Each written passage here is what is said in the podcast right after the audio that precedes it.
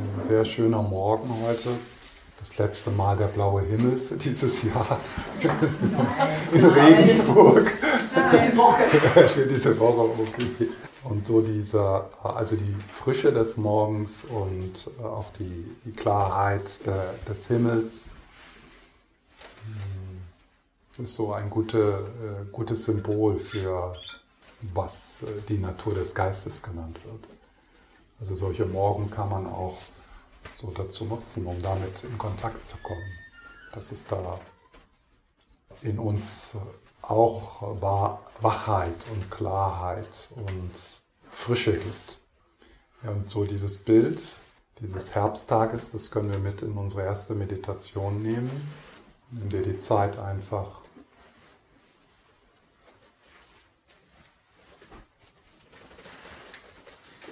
dich willkommen zu heißen. Und dann, schau mal, ob es dir möglich ist, äh, diese Frische, diese Klarheit oder dieses Aufatmen, was vielleicht heute Morgen geschehen ist, äh, als du rausgetreten bist, dass du das so mit in diesen Moment bringst. Und vielleicht hast du auch ein paar Bäume gesehen. Ja? Also dieses Verwurzeltsein in der Erde und äh, schau, hm, was passiert, wenn du so diese Bilder oder den, den Geruch, das Gefühl auf deiner Haut, das kannst du vielleicht immer noch spüren, die Frische, so mit in diese Meditation, in dieses Sitzen hineinbringst und in deinen Körper bringst, vielleicht mit den Ein, mit jedem Einatmen.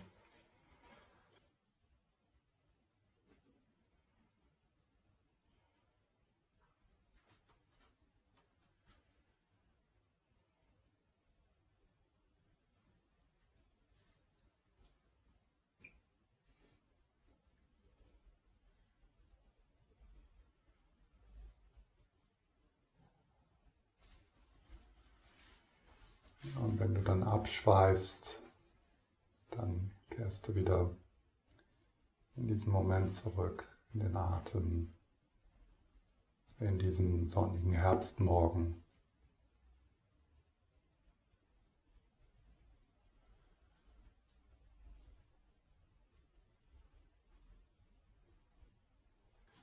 Und äh, die Körperempfindungen und die Gedanken, die Gefühle, das ist wie Blätter, die im Herbstwind hinunterfallen oder sich bewegen.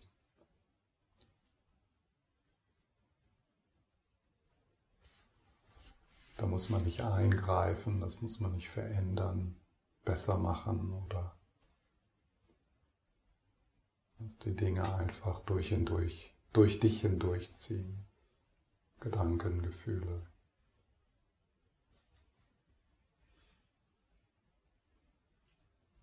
An diesem sonnigen Herbstmorgen, wo die Sonne immer noch wärmt.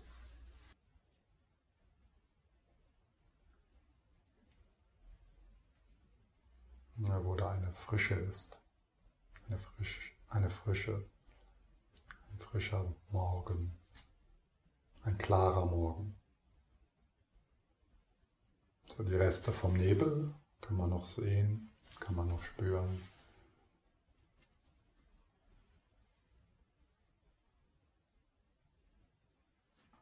Herbstmorgen macht es möglich, eine Dankbarkeit zu finden oder ein Wundern, ein Staunen. Ich atme, ich sehe, ich kann die Farben sehen. Ich kann die Bäume riechen. Ich spüre die Temperatur auf meiner Haut.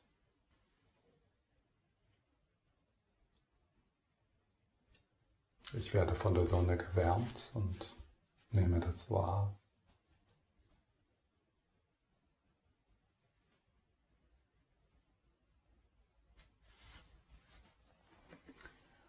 Und jetzt, in diesem Augenblick, bin ich nicht allein.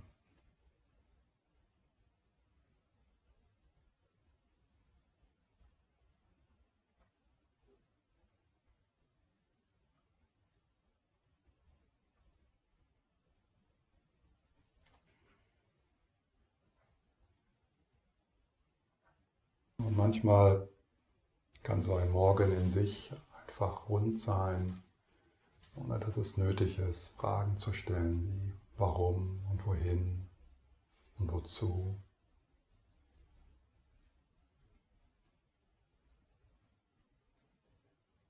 Einfach hier sein. Das ist manchmal genug.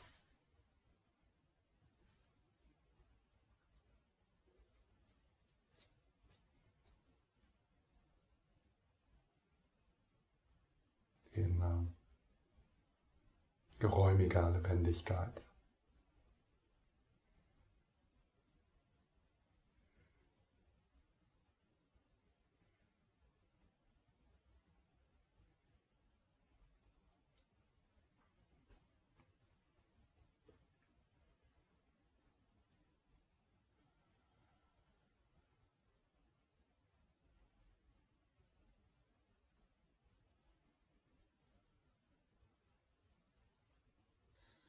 Und dann besteht immer die Möglichkeit, in diese, diese Geräumigkeit, in diese Weite, die Fürsorge hinein einzuladen. Wie gestern gibt es da verschiedene Möglichkeiten. Wenn du im Herzen Kontakt aufnimmst mit Mentorinnen oder Freundinnen, spirituelle Freundinnen, die also diesen Herbstmorgen, diesen Himmel mit Herzenswärme füllen, der dich ganz einhüllt von allen Seiten. Der liebevolle Blick von Avalokiteshvara, der Buddha des Mitgefühls oder Tara, die große Mutter.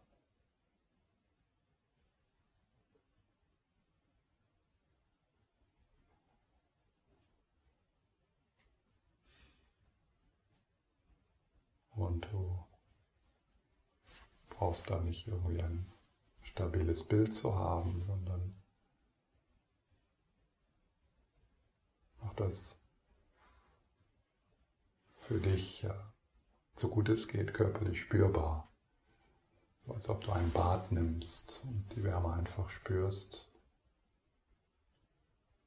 Oder so wie heute Morgen, wo man sich immer noch ein wenig von der Sonne wärmen lassen kann. Und da musst du ja nichts tun, da sitzt du einfach da. Mit geschlossenen Augen in der Morgensonne an einem Herbstmorgen.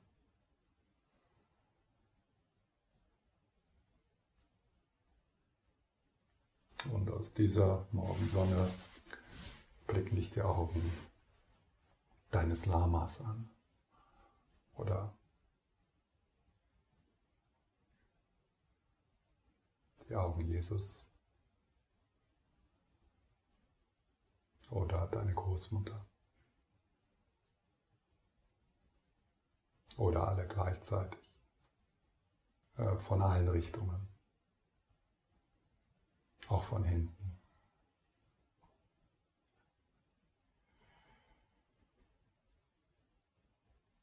Du hörst die Stimme oder Stimmen und da ist auch ein Geruch.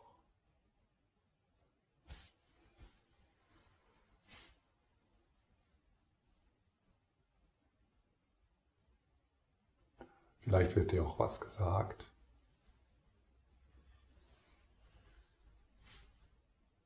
Zum Beispiel, ich bin bei dir, was immer es auch ist.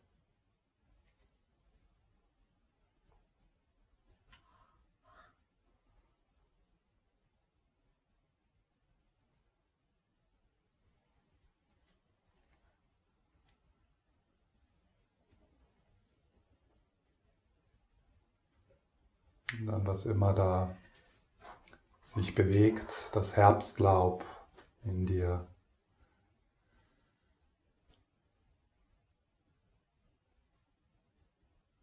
Ist willkommen. Ist, ist geliebt.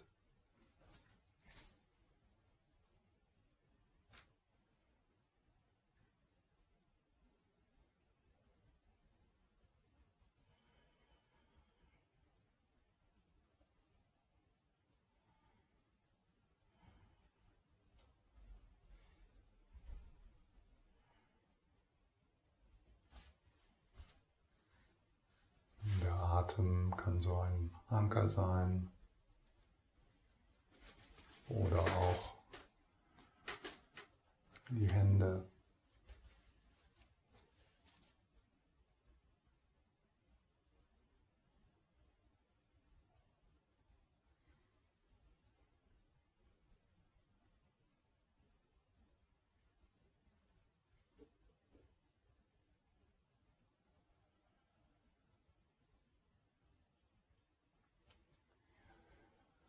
Ja, und dann lösen sich diese Mentorinnen oder diese Schutzengel in diesem Duft auf, in dieser Wärme oder in diesem Licht. Und das sammelt sich äh, in deinem Wesenskern, in deiner Essenz. Und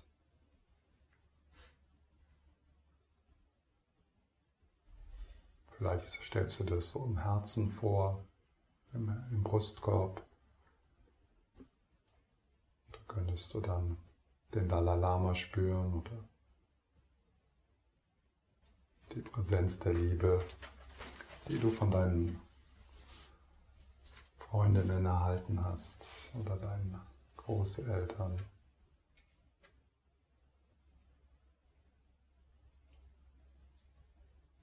Du wirst dir also dieser Quelle deiner Liebesfähigkeit bewusst, die unzerstörbar ist.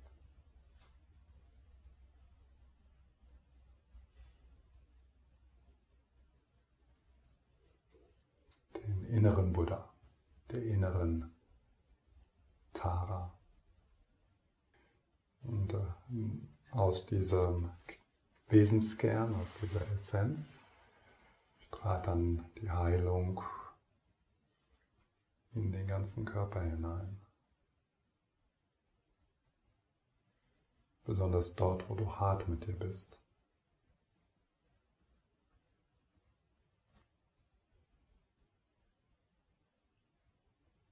Und dann strahlt es in diesen Raum von Herz zu Herz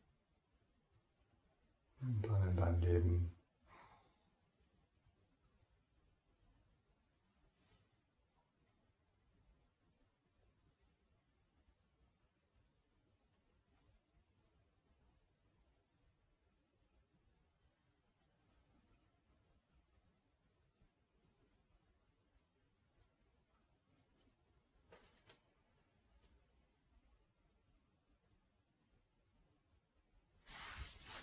Also ohne jetzt äh, etwas Großartiges äh, zu spüren.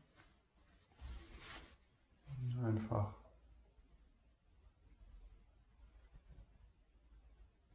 die Ahnung, dass du liebst.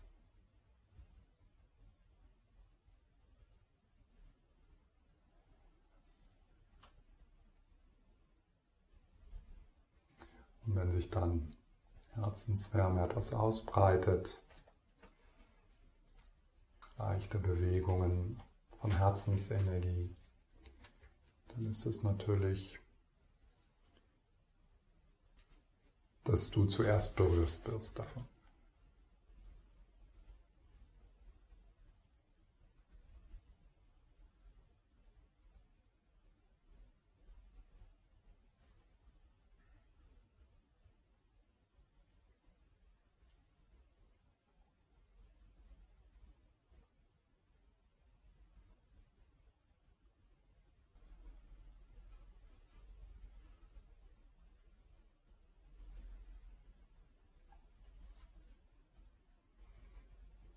Und dann sitzen wir einfach noch ein paar Momente mit dem, was ist.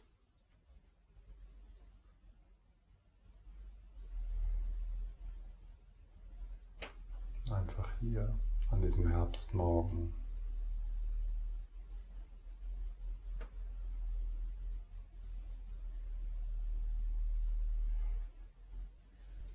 In der Stille die uns umgibt und durchdringt.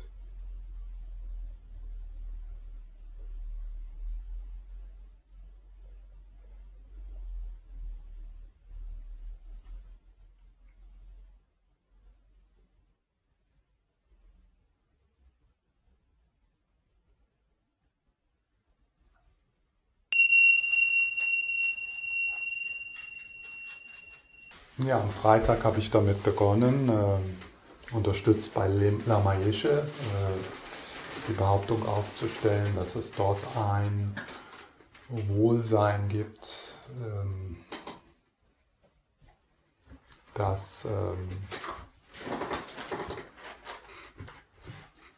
mehr und mehr unabhängiger wird, wie gut oder schlecht dein Leben läuft. Ein Wohlsein, ja, das viele Namen trägt, bedingungslose Liebe.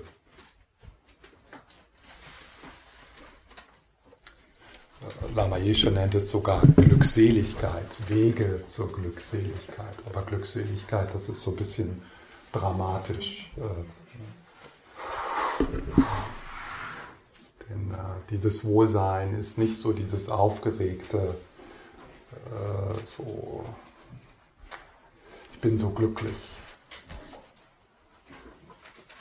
Also dieses, äh, dieses Wohlsein ist, ist größer als das kleine Glücklichsein und das kleine Unglücklichsein.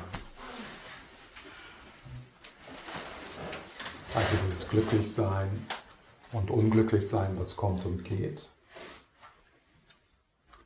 Äh, wenn wir hier über Glückseligkeit sprechen, das ist dann ähm, das ist etwas radikal anderes. So die Erfahrung, dass alles, alles so gut ist, wie es ist.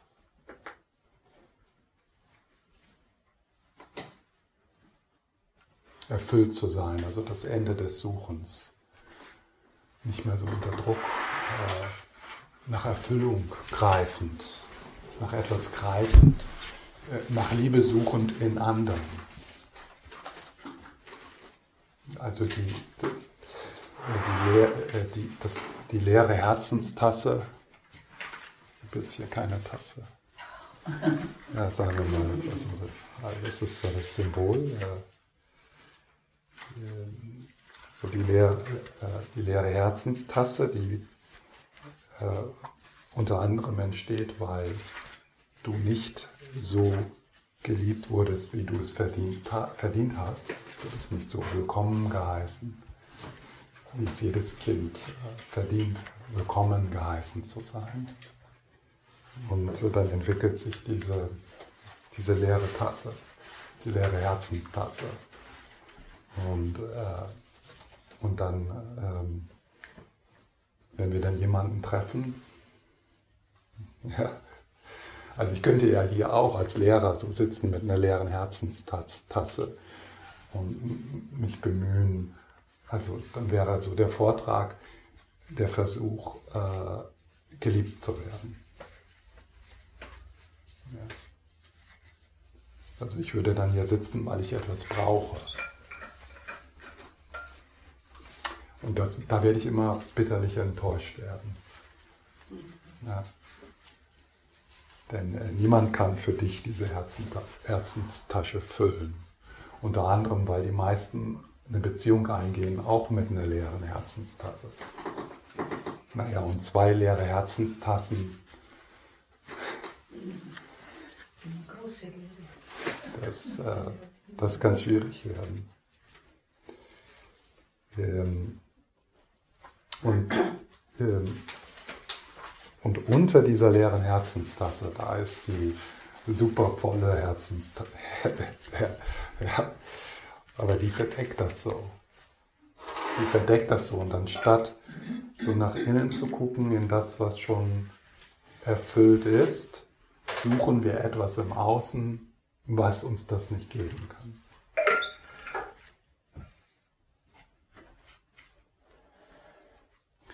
Natürlich, äh, es macht auch Sinn, jetzt sagen wir mal, Beziehungen einzugehen, die nicht so neurotisch sind, um zumindest es nicht schlimmer zu machen. Oder auch also provisorische Methoden anzuwenden, um so Heilung äh, zu bringen.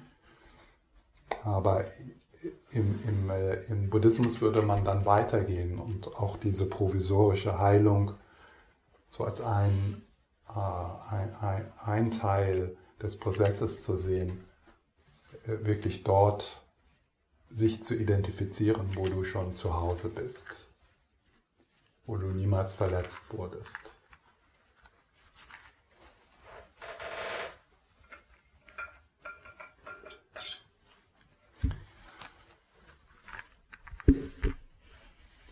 Ja, und dann habe ich äh, dann gestern damit zu begonnen zu schauen, okay, wenn wir jetzt mal Lamayesche äh, den, wie nennt man das? Also so, ich, gestern habe ich das Wort noch gekannt. Äh, also wenn man jemand, äh, also wenn wir jetzt mal zumindest provisorisch annehmen, hm, das könnte sein, dass ich sowas auch irgendwo habe. Ja?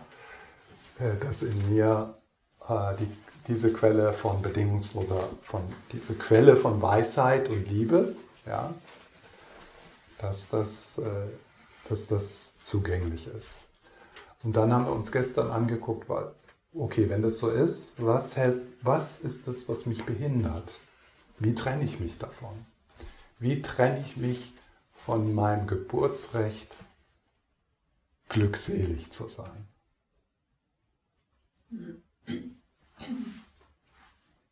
Von meinem Geburtsrecht, ganz zu sein, erfüllt zu sein, zu Hause zu sein. Wie trenne ich mich davon?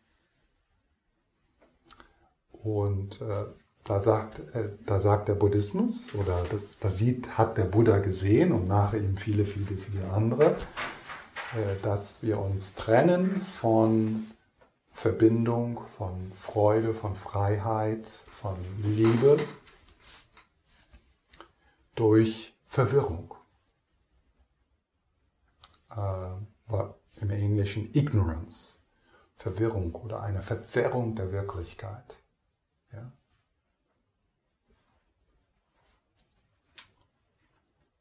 Und das ist, wenn man das so zum ersten Mal hört, ist das absurd. Das hört sich absurd, absurd an, weil äh, es, es scheint, ähm, es ist so, es scheint so, also es ist, es hört sich absurd an, anzuzweifeln, dass dieser Moment so existiert, wie er uns erscheint.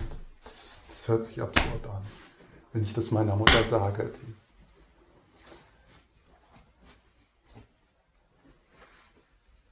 es hört sich absurd an, äh, das in Zweifel zu stellen, dass du irgendwie dieser Körper bist und dass es da draußen eine aus Atomen gebaute Welt, die objektiv das ist, was sie ist und die wir durchwandern können und entdecken können und die da draußen existiert.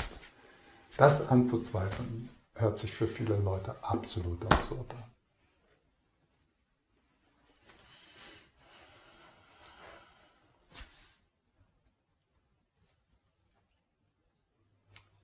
Aber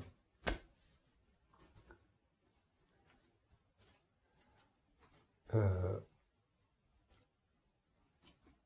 das, äh, das ist gut, das zu beginnen in Frage zu stellen. Ansonsten, äh, ansonsten macht der buddhistische Weg auch nicht so viel Sinn.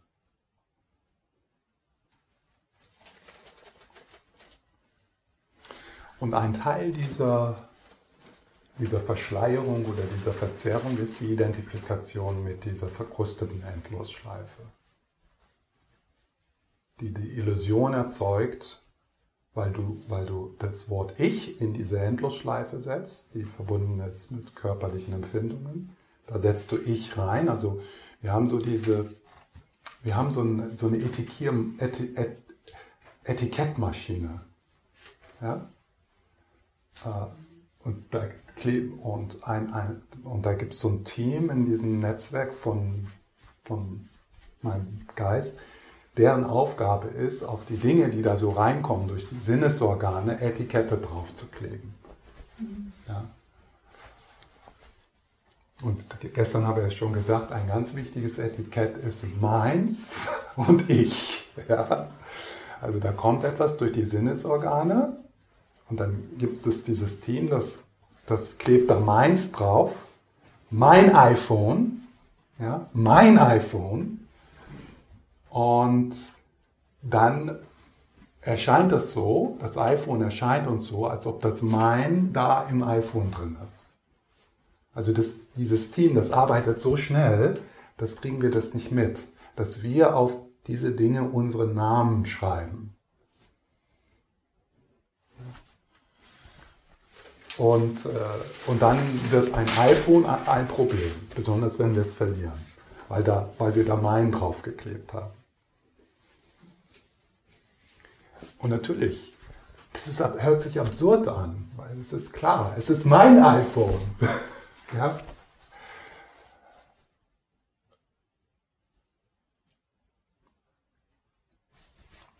So, also durch diese und gestern haben wir ja hauptsächlich äh, einen wichtigen, für uns wichtigen und wirklich schmerzhaften Teil dieser Endlosschleife ähm, uns angeguckt, nämlich so diese Geschichte, ich bin nicht gut genug. Ja, und das macht sicher Sinn, so zu sehen, ah ja, das, das stimmt ja wahrscheinlich nicht. Ja.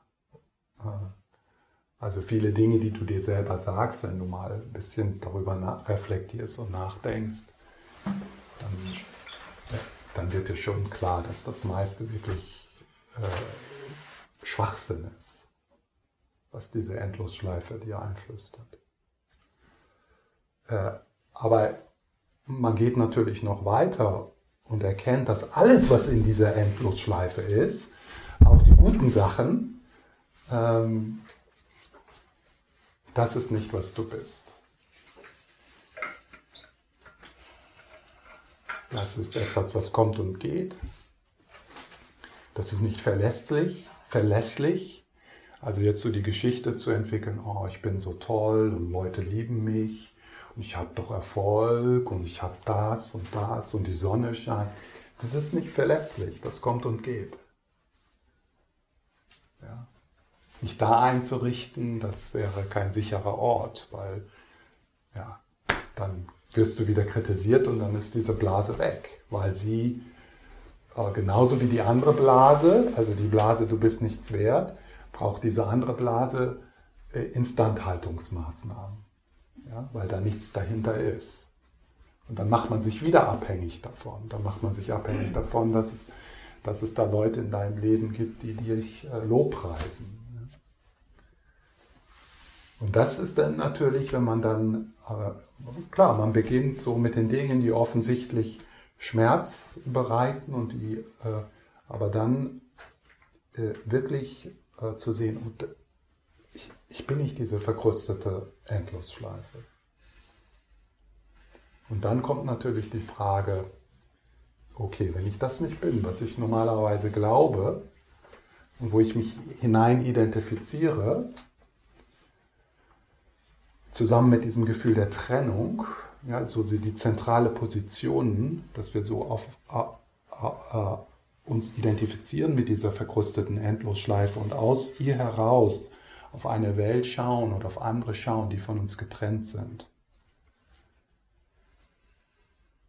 Ja, das ist so ungefähr, das wäre so, als wenn, äh, also wir haben ja diese, also dieser Körper ist ja so auch ein Netzwerk, so eine, eine Gemeinschaft von vielen Millionen von Zellen und Prozessen. Und äh, es ist auch ein offenes System. Also es ist gar nicht so, dass es so existiert. Ja. Aber wenn wir erstmal nur so das, so, so ein Subsystem des, der großen Systeme, ja, und das ist halt mein Körper. Und da gibt es kein Kontrollzentrum. Also diese, das ist eine unglaubliche Einsicht. Weil es, erscheint, es erscheint so, als ob ich, Stefan, als der Besitzer dieses Körpers irgendwie hin, hinten sitze und die Dinge, die Fäden ziehe oder zumindest einen Einfluss nehmen kann oder irgendwie auf diesem Körper reite, ja, und äh, auch diesen Körper ausbeute, ja. Also der Körper muss sexy sein und fit und weil ich Geld machen will ja, und, und so weiter und so fort. Und dann mache ich Yoga und Sport und Muskeln und der soll funktionieren, ja, antreiben. Also es ist so wie so ein Esel, ja. Und, und, und, ich bin, und ich bin, und ich reite da drauf. Ja. Also das ist so, so ähm, Das ist Teil dieser endlos, verkrusteten Endlosschleife. Ja? Diese Illusion. So, wenn, so, diese, diese Gemeinschaft, ja, die kann man so in Teams einteilen. Und ein Team ist das Leberteam. Ja? So das Leberteam. Eingebettet in die Gemeinschaft dieses Körpers. So, na, stellen wir uns jetzt mal vor. Die Leber entwickelt das, was bei uns in der linken Gehirnhälfte sitzt. Und das ist dieser mentale Prozess von Ich. Ja? Also stellen wir uns mal vor, die Leber entwickelt irgendwie sowas wie die linke Gehirnhälfte, so ein paar Zellen, die werden so kompliziert und dann plötzlich wird die Leber fähig, diese verkrustete Endlosschleife zu entwickeln. Geschichten von, ja, ich bin, ich bin die Leber. Und dann kommt die Identifikation. Das heißt also, die Leber beginnt äh, sich zu, identifizi äh, zu identifizieren innerhalb der Leber äh, und äh, dann beginnt sie diese Position einzunehmen und von dieser Position auf, auf, auf die anderen Teammitglieder zu schauen. Ja? So, in diesem Moment äh, empfindet sich die Leber als getrennt.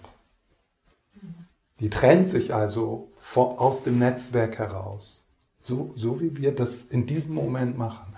Die trennt sich also basierend auf der Kapazität, so eine Endlosschleife zu entwickeln und sich damit zu identifizieren, trennt die sich aus dem, aus dem Netzwerk, aus der Gemeinschaft raus und nimmt diese zentrale Position an und schaut auf ein auf eine Welt, also die anderen Organe, als ob das da draußen ist.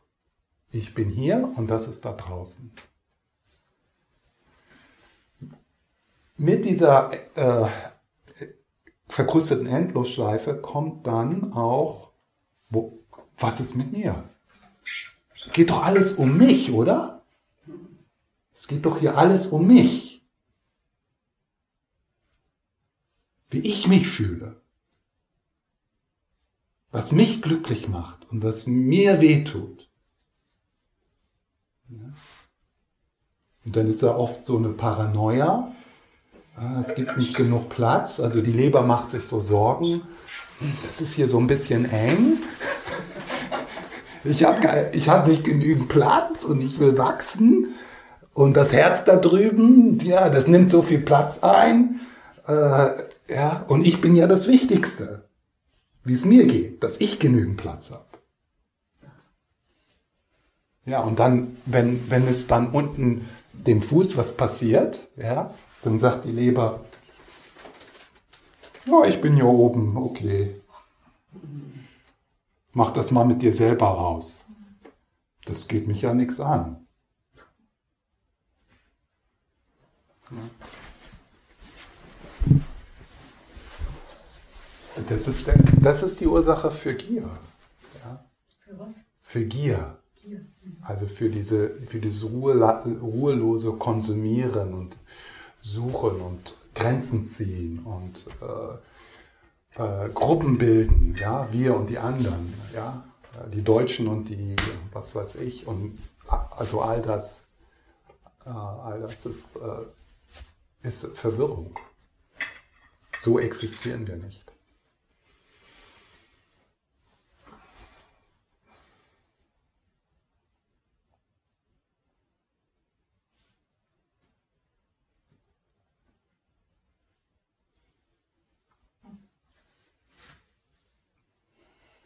Wie dann? Genau. Hm? Wie dann? Ja, das, ist, das ist dann, äh, das ist genau die Frage, die dann kommt. Ne? Und die der Buddha in der Herzsutra nicht beantwortet hat. Ja. hat sie oder hat sie nicht? Hat sie nicht beantwortet in der, in der Herzsutra. Ähm, weil, äh, also wenn du, äh, wenn du, du bemerkst oder wenn du siehst, was du nicht bist,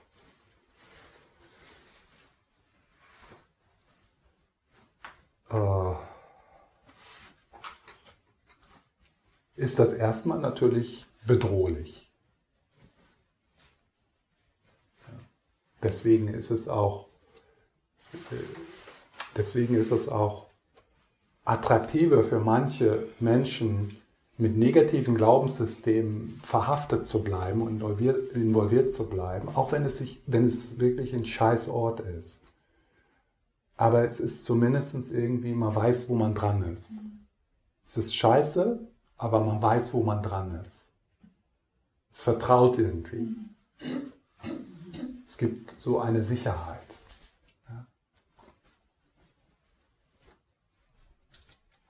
Und wenn man dann, äh, wenn man dann also nicht nur, also nicht nur glaubt, also nicht nur diese Geschichte glaubt, die ich gerade erzählt habe, aber das tatsächlich selber sieht, ja, oh ja, das bin ich nicht. Ich bin das, was schaut. Wie kann ich das sein? Also dann sind ja da schon mal zwei, also ich und meine Gedanken, ja. Und also ich bin so, ich bin wirklich mehr der, der schaut, als das auf das, was ich schaue. Also da muss da noch jemand anders sein. Ja, das sind meine Gefühle, meine Gedanken und meine Probleme. Aber wer kann meine Gedanken, meine Gefühle, meine Probleme sagen? Wer nimmt die wahr? Ja? Und, und, dann, und dann probierst du so aus. Was passiert, wenn ich sage, okay, das bin ich nicht? Natürlich, ich bin nicht meine Gedanken. Ich bin nicht meine Gefühle. Ich bin nicht die Körperempfindung. Nee? Siehst du das nicht so? Nee, nee, ich höre Ah, nee, nee, du. Ich denke sowohl als auch. Jetzt mach es nicht noch komplizierter, da kommen wir gleich hin. Das ist ein provisorischer Schritt. Ja? Äh, Also es gibt so zwei Richtungen in die Freiheit zu kommen. Das eine ist zu sagen, das bin ich nicht. Und die andere Richtung ist, und das ist das, was passiert, wenn du sagst, das bin ich nicht. Was sich dann öffnet ist, das bin ich alles. Ich bin das alles. Und hier gibt es nichts zu verteidigen, ich bin das alles. Das ist so ein Aufwachen in, von der Identifikation mit einem Teil dieses großen Netzwerks in Ich bin das alles. Aber ich finde ja das Schwierige, dann gibt es auch kein Ich bin, das sagst du ja immer. Es gibt ja gar kein Ich bin. Das kommt drauf an, wenn du das, das Wort sagst. Also der, der Buddha würde auch sagen, ich bin. Aber wo landet der Satz? Also wo landet das Wort? Wenn wir sagen, ich bin, das, das landet meistens in der verkrusteten Endlosschleife. Wenn der Buddha sagt, ich bin, dann landet das in, in allem.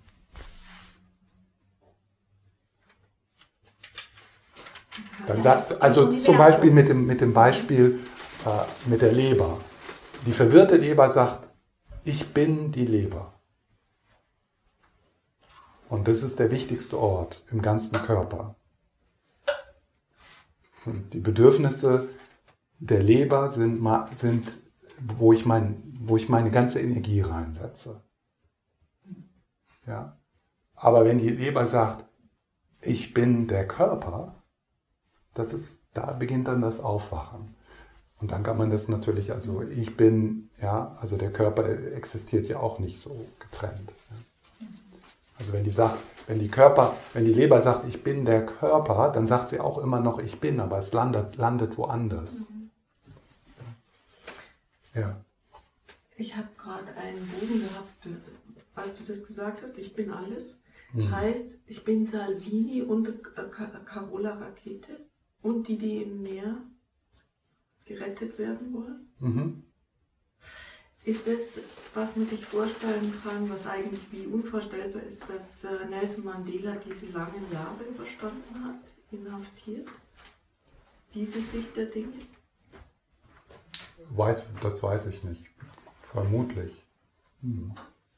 Also vermutlich hat sowas, äh, hat sowas, ähm, also irgendwie, äh, sowas kann man ja, sagen wir mal, ohne Traumas äh, nicht überstehen, ohne eine spirituelle, eine spirituelle Sichtweise. Also irgendwie in Kontakt zu sein mit etwas, was größer ist.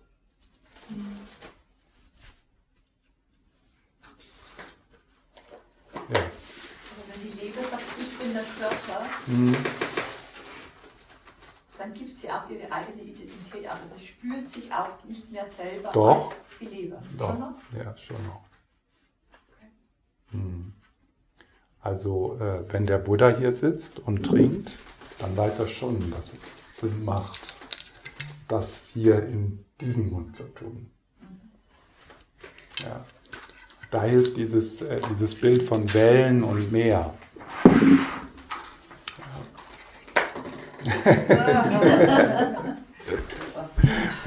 Danke. Er hat aber nicht gesagt, dass die Eva gesagt hat, ich bin der Körper. Doch. Doch, doch, Äh, also Hast wenn- du das gesagt? Ja. Die Leber sagt, ich bin der Körper. Nein, die Leber sagt, wenn sie verwirrt ist, ich bin, ich bin, ich bin, die, Le ich bin die Leber. Genau. Und wenn sie dann sozusagen aufwacht, dann sagt sie, ich bin der Körper. Aber das, das heißt nicht, dass sie, äh, also sagen wir mal, wenn du jetzt aufwachst aus der, aus der Verwirrung heraus, dass du ein separates Wesen bist, das im Körper wohnt, das heißt dann nicht, dass du äh, immer noch individuell, du hast immer noch Individualität. Also deine Gewohnheiten oder deine, deine besonderen Beziehungen, die, die verschwinden nicht. Was, was verschwindet, ist die Schwere und die Ernsthaftigkeit. Also du beginnst leichter durch dein Leben zu gehen, aber mit den gleichen, mit den gleichen Vorzügen und mit den gleichen Eigenschaften und auch mit den gleichen Verpflichtungen. Ja, das ist dann so wie eine Welle, die aufwacht. Ich bin auch der Ozean, aber mein Schaum ist ein bisschen anders als die, die, die nebenan die Welle. Und ich habe auch relativ gesehen eine andere Geschichte als die andere Welle. Wir sind eins, aber wir sind auch verschieden gleichzeitig. Es geht darum, die Verbundenheit mit allem anderen zu spüren. Ja. ja. Mhm. Und eine, ähm, eine vergrößerte Freiheit und dadurch Kreativität und Freude äh, durch eine Verringerung dieses, und was ist mit mir, was ist mit mir, ja, und diese ganze, die dauernde Verteidigungshaltung, die ganze, äh, diese, dieser dauernde Wettbewerb, dann Eifersucht, ja, die eine Welle ist größer, die eine, und so weiter. Und das, und dadurch, äh, dadurch gehst du leichter durch das Leben. Ja. Aber du vergisst nicht, was du in deinem Studium gelernt hast. Das kannst du immer noch anwenden. Aber es ist halt, es ist, äh, da ist mehr Luft, da ist mehr Raum, da ist mehr Verbindung. Aber das, das ähm, erfordert schon eine sehr große Toleranz, mit so viel Negativität auf dieser Erde sich verbunden zu fühlen. Ähm, Oder was ist es dann? mhm. Ja. Äh, Also dafür ist es dann, äh, dafür ist die Weisheit dann äh, wirklich wichtig. Die, Weis, die Weisheit zu sehen, dass wenn du jetzt über Negativität sprichst, dass das ein Konzept ist.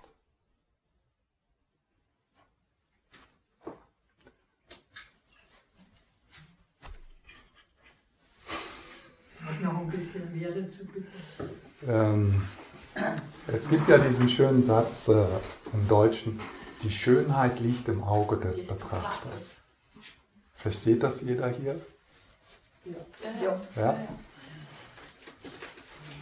Äh, Also, wa- was heißt das? Wo kommt die Schönheit her, die du siehst? Sagen wir mal in der, sagen wir mal in einer Frau Oder in einem Mann. oder im Mann. Ja, wo kommt die Schönheit her? Ja, oder in Kunst, wo kommt die Schönheit her? Schönheit liegt im Auge des Betrachters.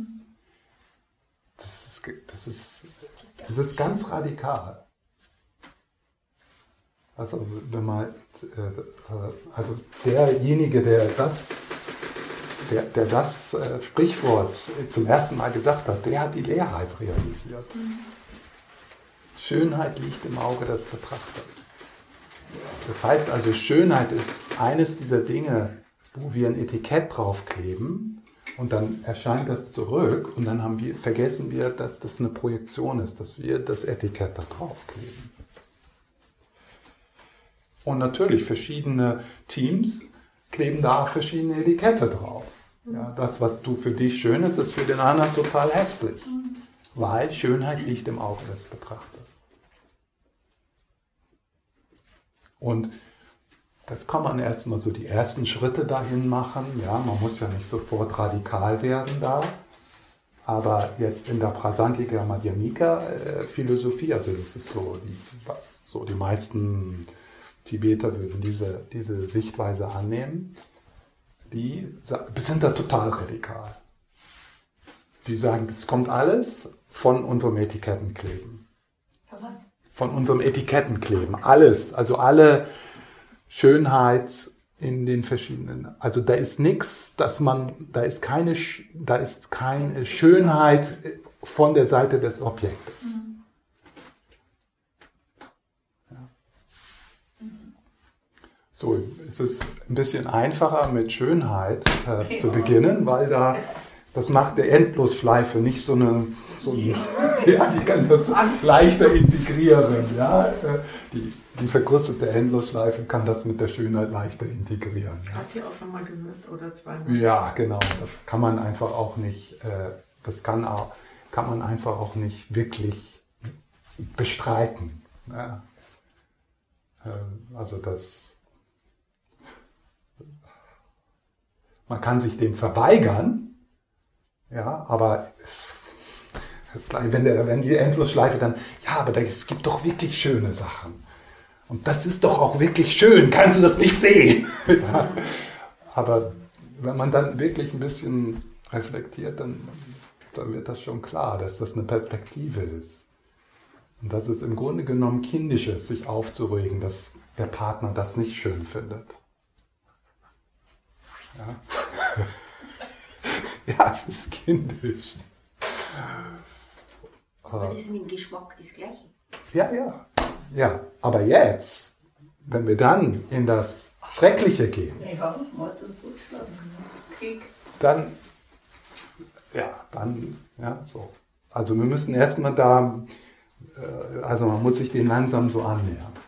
Ich würde jetzt nicht sofort das, dieses äh, äh, Holocaust und Kriege und so, ne? warum? Äh, Da so annähern. Ja? So erstmal, hm, so mit dem Schönen, das, hab- das kann ich sehen. Okay, lass uns mal an, auf etwas Schreckliches sehen. Und geh nicht zum Holocaust, und, sondern Mückenstich. Ja, Spinne. ja, eine Spinne. Ja. Äh, Und dann, dann kann man sich da so langsam annähern. Ich finde es gerade beim Holocaust eigentlich einfach, weil da kann ich sagen, also sagen wir jetzt mal derjenige, der sagt, ein Jude ist es nicht wert zu leben, dann sage ich ja, das liegt im Auge des Betrachters. Also dieser Betrachter sagt, ein jüdisches Lebewesen sollte Ja, das ist- eliminiert werden, also ist es wieder meine Bewertung. Nein, nein. Dann, dann Das bewertet ist so ja dumm. Das sind Idioten, die das sagen. Also das heißt nicht, es heißt nicht, dass wir irgendwie die Diskrimination verlieren zwischen wirklichem Schwachsinn äh, zu unterscheiden und, und Dingen, die mehr Sinn machen, die freundlicher sind, die kreativer sind, die, äh, die äh, Verbindung haben äh, oder die äh, äh, ausgerichtet sind mit unseren Werten mit Humanismus. Das heißt nicht, dass man irgendwie sagt, naja, das ist eine Perspektive, das ist halt die Nazi-Perspektive. Und das ist auch nur so eine Perspektive und der Humanismus ist auch nur so eine Perspektive. Und im Grunde haben wir alle recht. Ja, das, nein. Also genau, die Leerheit zu entdecken, dass das, äh, dass das, äh, äh, dass das Geschichten und Projektionen sind, heißt nicht, dass wir unsere, unsere Diskriminationsvermögen hinter uns lassen. Nein, aber das ist ja das, was ich sage. Derjenige, der den Juden eliminiert, denkt ja, er macht es richtig und gut. Ja, und das ist dumm. Und ja, darum geht es ja jetzt nicht. Das ist ja jetzt so. auch deine Bewertung. Du sagst ja jetzt Nein, auch, nein, das ist dumm. keine Bewertung.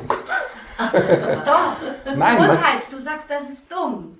ja, äh, wa- was, das ist, you know, das ist irgendwie dieses Denken, dass alle, no, äh, das ist so, wie Ende.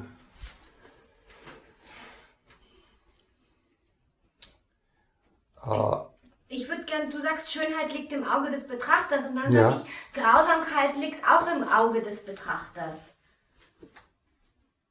Das, das ist dann für mich gerade da, oder was weiß ich, Mhm. Gut. Grausamkeit liegt im Auge des Betrachters. Hm, Das ist noch ausbaufähig.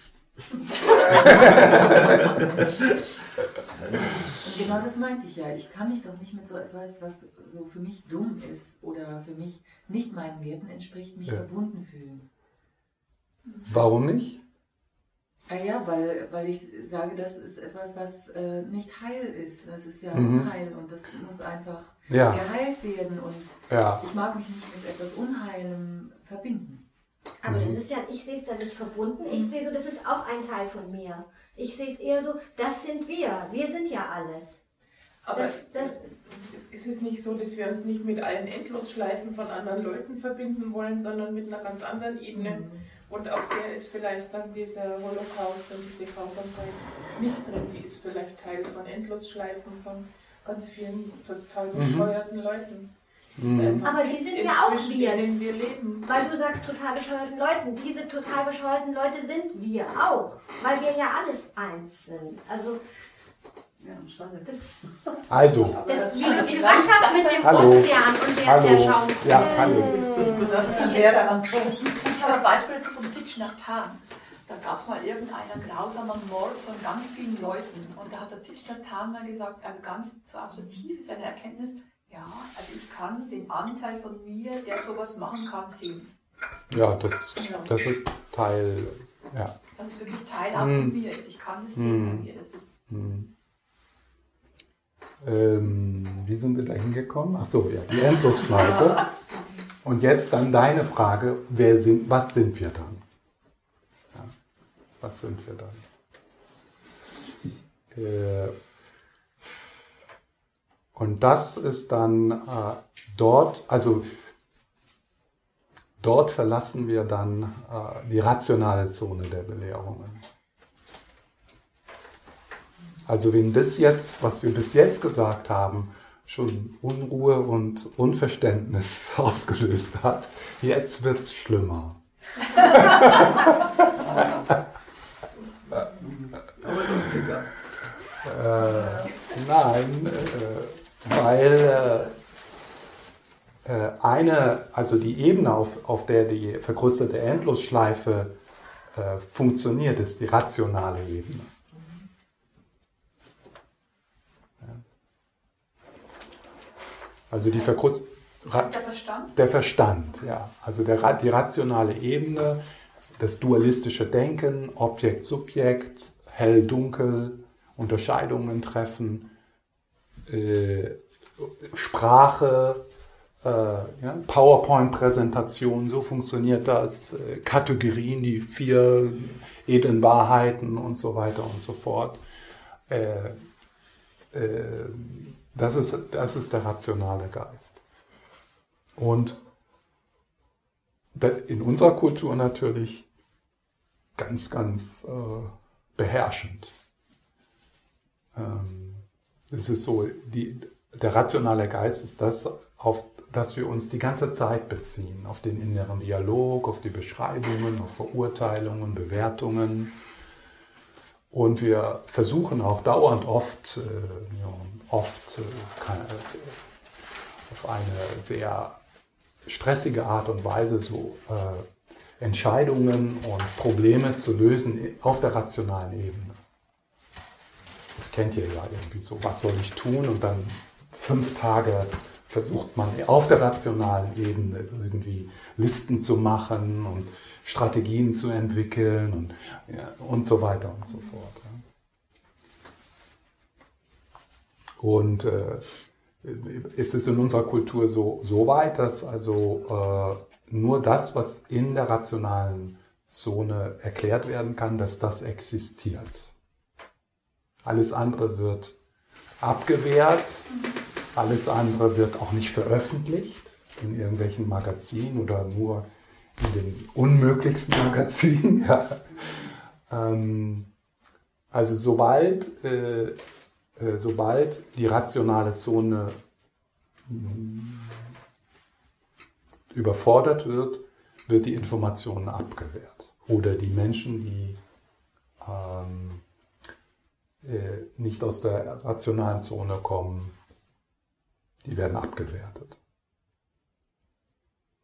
Und das macht das jetzt sehr schwierig, also äh, weil wir so, äh, weil wir so äh, angehaftet sind an die rationale Zone. Und die rationale Zone ist verführerisch, sehr verführerisch. Weil äh, die, die, die erzeugt so eine Pseudosicherheit. Ja, man weiß halt. Ja? Und äh, vielleicht diejenigen von euch, die so sich daran erinnern, so wie das anfing, als er so im Buddhismus angefangen hat, so war das zumindest bei mir. So, ich bin in die ersten Kurse gegangen mit der Begeisterung und der Freude, wow, hier habe ich endlich was gefunden, was total Sinn macht. Und die, die können mir alles erklären. Karma und, und so weiter und so. Und das macht alles so ein Lamrim, ne? also Gradual äh, Stufenweg, ja? den habe ich ja gelernt.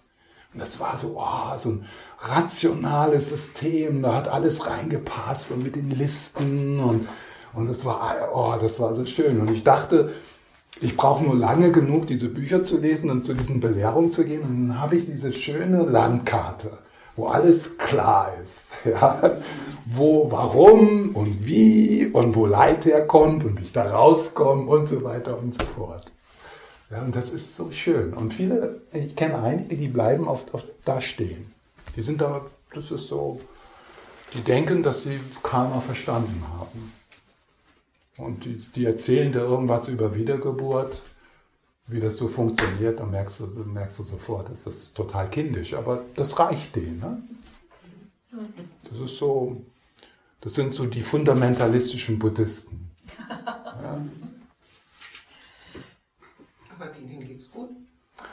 Ja, Ähm, relativ. den, denen geht's denen gut. Hm, Das kommt drauf an. Ja. Also, also wenn man fundamentalistisch ist, das kommt ja mit einer Überheblichkeit und andere. Also äh, Fundamentalismus ist nicht unbedingt äh, als, äh, als eine Art und Weise zu leben, was, was man empfehlen kann. Ja? Viel Enge, Angst. Oh, Put, mach.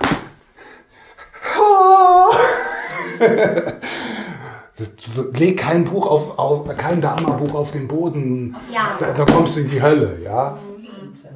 Äh, so. Ja.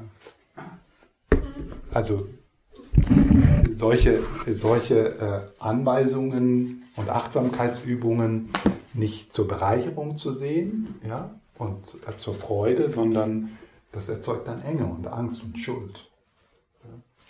Und die man dann aber auch, und das, das ist ja dann das Schlimme, die versucht man dann zu teilen mit anderen. Also man ist nicht nur selber, äh, fühlt sich schuldig, wenn man ein Dharma-Buch auf den Boden legt, sondern ja, ich muss dir dann auch Angst machen, wenn du das tust.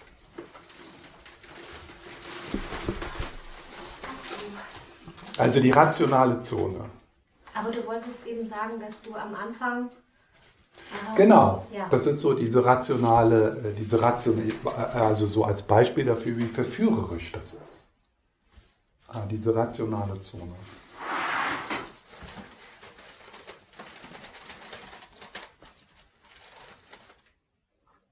Und äh, viele, die sich in der rationalen Zone bewerben, äh, bewegen, die sagen dann ja auch, ja, ich, ich glaube nur, was ich sehe und ich bin wissenschaftlich orientiert.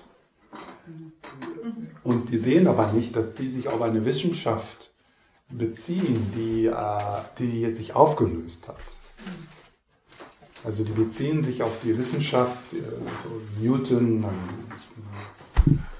Rutherford und so, also alle die äh, wissenschaftlichen Systeme und das wissenschaftliche Denken, das vor der Quantenmechanik, ähm, das ist dann ist dann Teil dieses sogenannten wissenschaftlichen, rationalen äh, Weltbilds. Ja. Es hat nur gar keinen Sinn, mit denen irgendwas anderes zu reden. Ja, ja, genau. Ist das es- ist, nein, genau. Das ist, das ist so. Und das ist, ich meine, das ist, das ist okay. Also wenn ich, äh, äh, wenn ich, äh,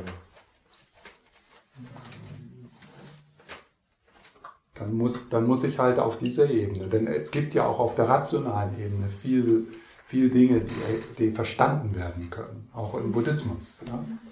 Äh, Und es, also viel unserer Praxis im Buddhismus ist in der rationalen Zone. Also das Lernen des Lamrims und, und das Studieren und das, das, diese Anteil, diese Aspekte im Buddhismus, die Sinn machen, wo du Fortschritte auch hast und wo du verstehst, wie die Dinge funktionieren, all das ist in der rationalen Zone. Äh, und, äh, und die rationale Zone ist, ist, äh, ist sehr kostbar und ist auch wunderschön. Aber sie hat auch ihre Grenzen und ihre Gefahren.